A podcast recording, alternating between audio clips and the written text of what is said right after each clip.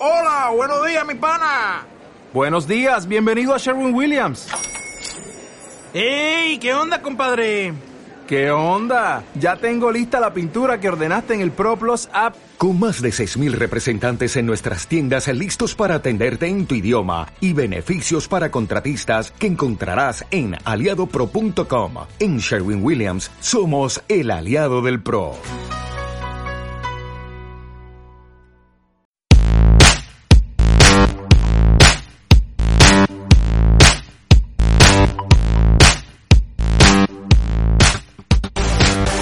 Saludos y bienvenidos a un nuevo episodio de Pal Pueblo Podcast. Yo soy Giancarlos Peña. Muchas gracias por la sintonía.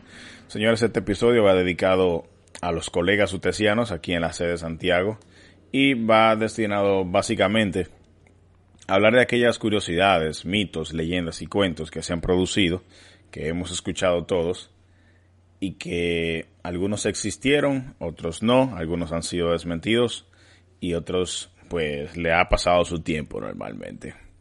Debo aclarar que muchos de estos eh, lo he consultado con otros estudiantes un poquito más viejos y algunos han sido, como ya dije, desmentidos, otros no quieren hablar de eso y otros pues han sido confirmados. La Universidad Tecnológica de Santiago es una de las universidades con más estudiantes activos eh, hoy día aquí en la ciudad de Santiago y en otras sucursales, pero nos vamos a centrar aquí porque como ya dije aquí fue que estudié, estudiado estos cuatro años y aquí es donde han aparecido estas leyendas, mitos, cuentos urbanos, aparte de que por ser la sede es donde más estudiantes hay. Lo primero que voy a mencionar es el misterio de que la señal telefónica se va en el edificio B. Todo el que es utesiano conoce el edificio B aquí en UTESA sede.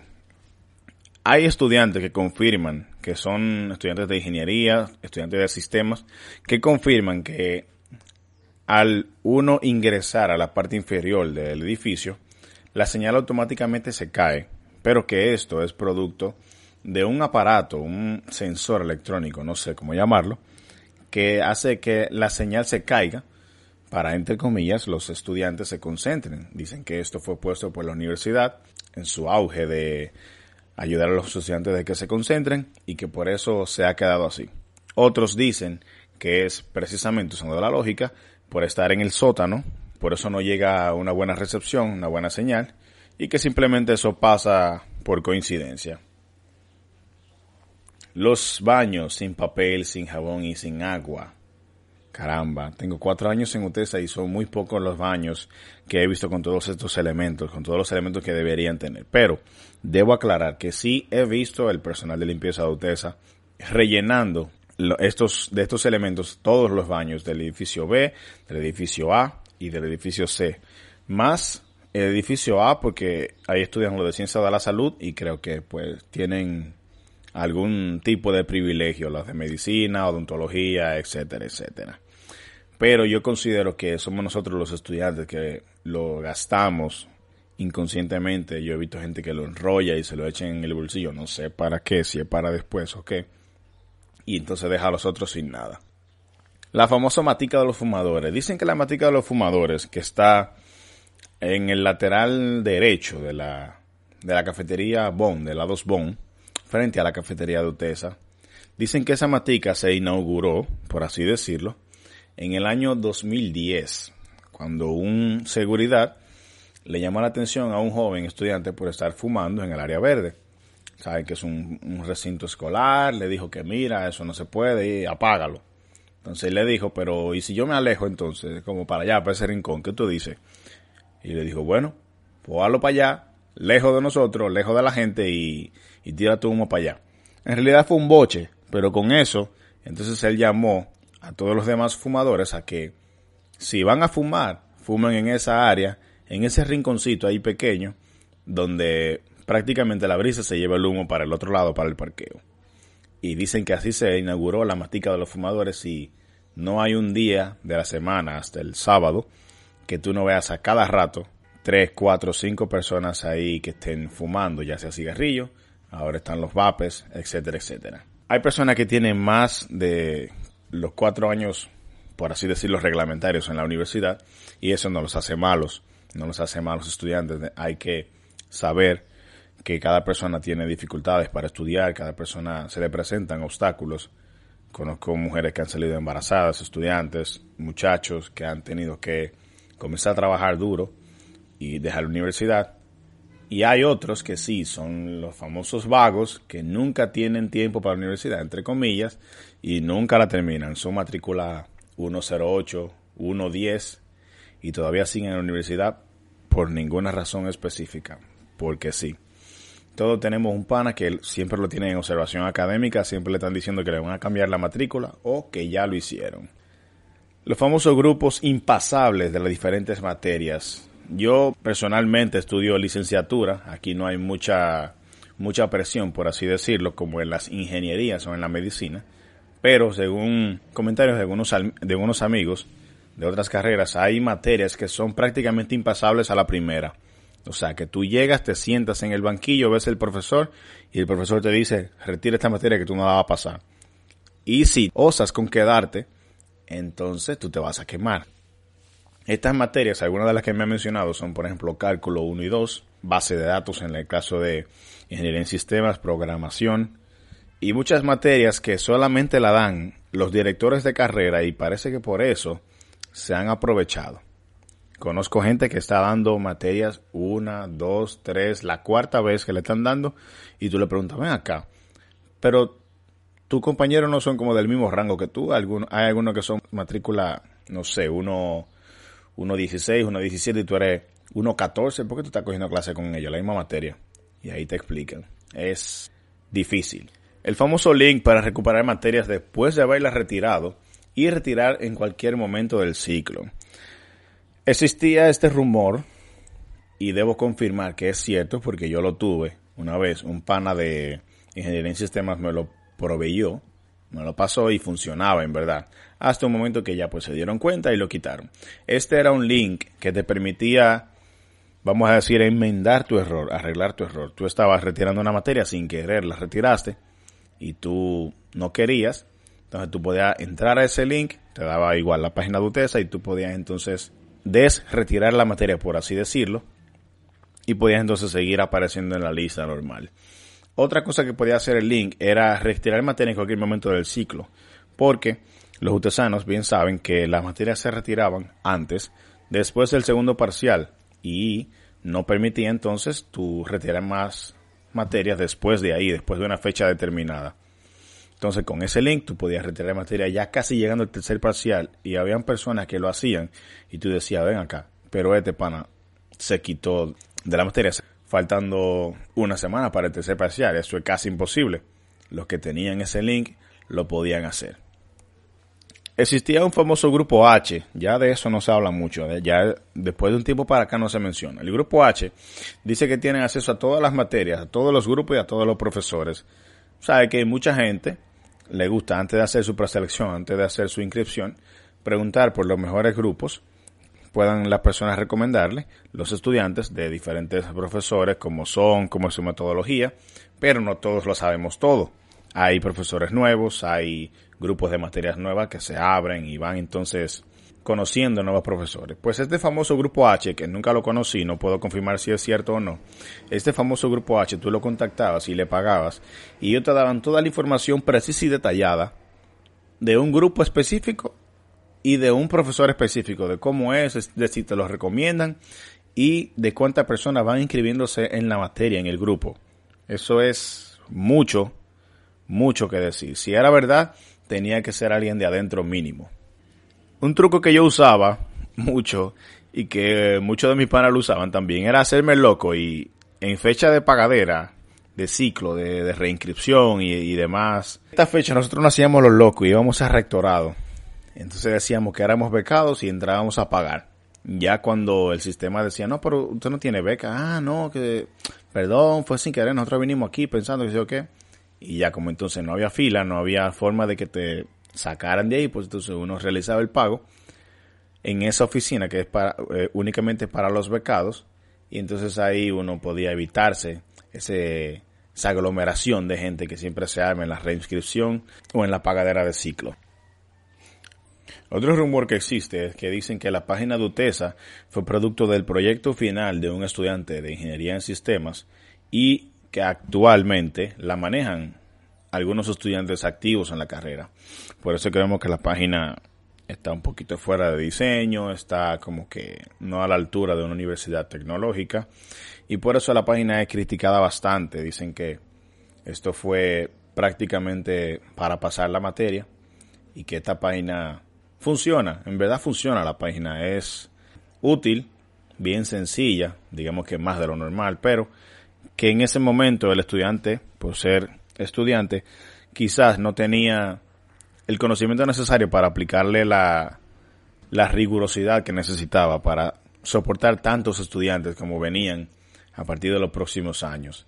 Dicen entonces que esos estudiantes ya pues salieron y eh, usted les cogió a la página para ellos y puso los estudiantes de ingeniería y sistemas actuales a actualizar y modificar la página, hacerse cargo de ella y que entonces ellos no han podido utilizarla de manera correcta para soportar, como ya dije, tantos estudiantes, porque a la hora de entrar todos juntos a hacer la preselección, todos sabemos que la página se cae, no es nuestro internet, la página siempre va a chipear, como dicen, porque tanta gente en su base de datos es muy, muy eh, estresante hasta para ellos mismos. Así que es un problema.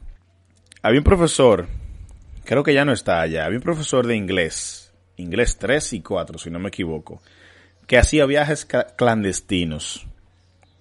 Este profesor, nunca voy a mencionar su nombre, este profesor se dice, entre comillas, que realizaba viajes clandestinos para el tercer parcial en una villa, hacienda que le pertenecía a él o que él conseguía y que con eso entonces tú pasabas la materia.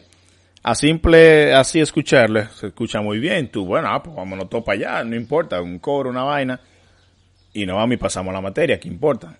Pero se dice que desde la guagua, cuando iban de camino hacia la villa, hacia la hacienda, el profesor pasaba con una funda o una caja, lo que sea, a recoger los celulares por el hecho de que no se podía tirar fotos, no se podía grabar videos, no, se podía tener ninguna evidencia de lo que pasara ahí dentro.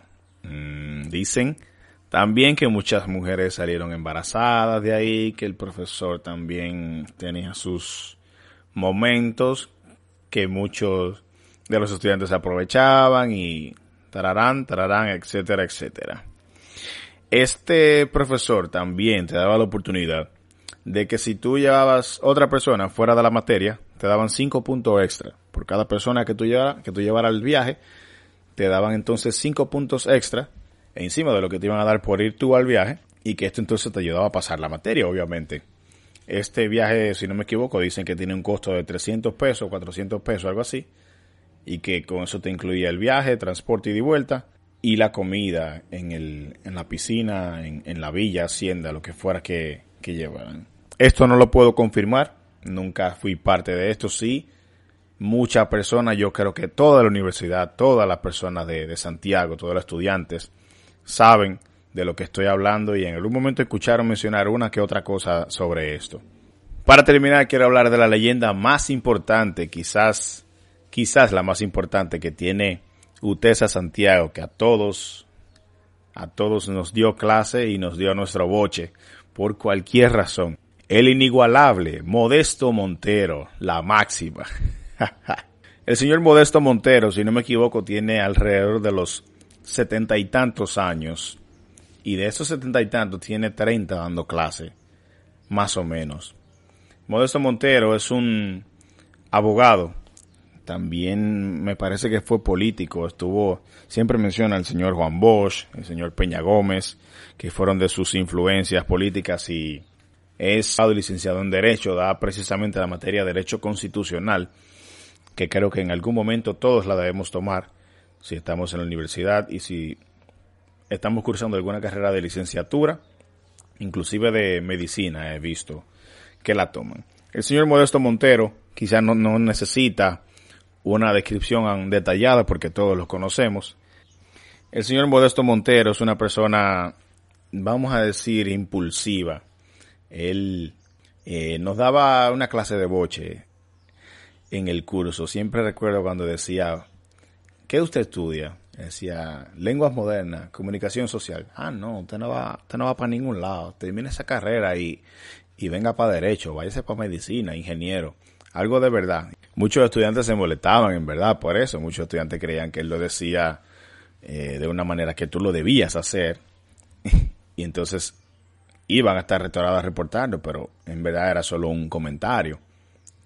Recuerdo también que mencionaba mucho, como ya dije, a Juan Bosch, a Peña Gómez, decía que él era amiguísimo de, de Juan Bosch, que él no lo dejaron subir al gobierno porque aquí no dejan subir a nadie bueno y por ahí se iba con la política, etcétera, etcétera.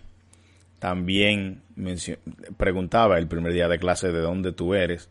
Ya si bueno, tú decías de un lugar que a él no le agradaba, él te decía come plátano, que por eso que no van para ningún lado, que son un, reguero de pobre, unos regueros de bruto, y esas eran las expresiones de él durante toda la clase, toda la clase. Aparte de que él tenía unos folleticos que él vendía precisamente él para entonces usarlos durante el examen. Él decía que los exámenes no eran importantes si no se le sacaba ningún conocimiento. Así que él dejaba que uno tuviera los folletos abiertos en el examen y pues con esto uno pasaba 100 de 100, porque imagínate. Pero nadie como el inigualable Modesto Montero. En verdad que es una pieza clave para la universidad y yo sé que en algún momento de su retiro o ya que él decida jubilarse, la universidad lo va a tomar en cuenta y mínimo hay que hacerle una estatua. En verdad el señor da muy buenos consejos ya fuera de clase. Lo he visto ayudar a los estudiantes de derecho con su asignatura que ya pues fuera de su clase ellos necesitan ayuda y van y le preguntan cosas a él. En verdad una persona excelente. Bueno, hasta aquí el episodio de hoy de Pal Pueblo Podcast. Espero les haya gustado. Yo soy Giancarlos Peña. Un saludo a todos esos colegas que aún están en UTESA, todos esos amigos que bueno hacen universidad, los bellos momentos, ya uno se va a graduar y uno siente que no lo va a extrañar, pero en verdad uno sí lo va a hacer. O por otra parte, señores, en este momento que estamos pasando por el proceso esto del coronavirus, que estamos en cuarentena, que el toque de queda, por favor, quédense en sus casas. Si no es de fuerza mayor, no salgan. Vamos a respetar, vamos a pasar tiempo con la familia, vamos a jugar lo que sea, pero dentro de la casa. Esta es una buena manera también, escuchando el Pal Pueblo Podcast, para pasar la cuarentena chilling. Estaré haciendo, estaré haciendo más contenido para todos ustedes que los escuchen y puedan entonces sentarse tranquilo en su casa, escuchar esto y todo lo que quieran. Gracias a todos por la sintonía. Recuerden que estamos en Spotify, estamos en Apple Podcast, Google Podcast y muchísimas más plataformas que permiten el acceso a escuchar el podcast. Muchas gracias para el pueblo podcast. Bye.